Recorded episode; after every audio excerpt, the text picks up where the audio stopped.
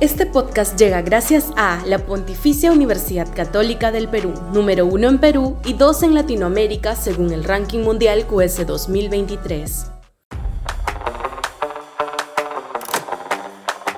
DINA hasta el 2026, lo más probable. Sudaca, Perú.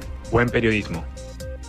La movilización del 19 de julio sigue despertando discusiones respecto de su magnitud y resulta difícil ser aguafiestas respecto de su convocatoria cuando a la par hay que considerar saludable para la democracia peruana que la sociedad se movilice en un país donde no hay tradición de que la calle se manifieste, a diferencia de lo que sucede en otros países de la región donde la ciudadanía sale a expresar su descontento masivamente e incide en las políticas públicas.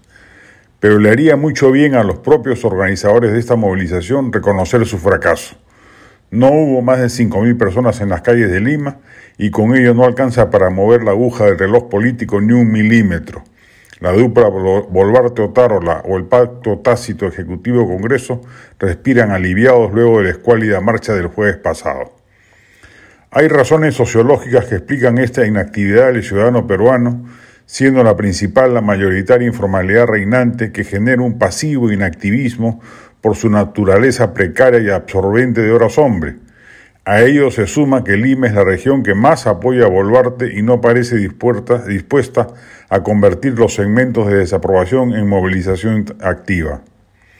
Pero lo que más atentó contra la marcha fue el intento de expropiación política de la misma por parte de la izquierda, sector ideológico que carece de autoridad ética para convocar nada, luego de su complicidad abierta con los desmanes políticos, económicos y sobre todo morales del nefasto régimen castillista.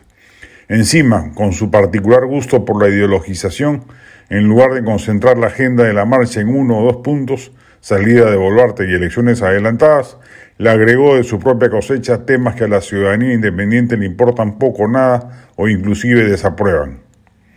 Como van las cosas, el deseado adelanto de elecciones no se va a producir se requerirá una movilización inmensa, un escándalo mayúsculo de corrupción que involucre a la primera mandataria o la ruptura impensada del pacto tácito entre la Plaza de Armas y la Plaza Bolívar, y nada de ello parece por el momento inminente.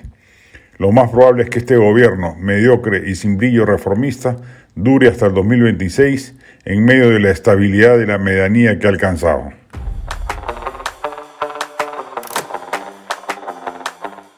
Este podcast llegó gracias a AFE, operador logístico líder en el mercado peruano que brinda servicios de almacenaje, transporte de carga, courier y cómics. Los puedes ubicar en www.afe.pe. Este podcast llega gracias a la Pontificia Universidad Católica del Perú, número uno en Perú y dos en Latinoamérica según el ranking mundial QS 2023.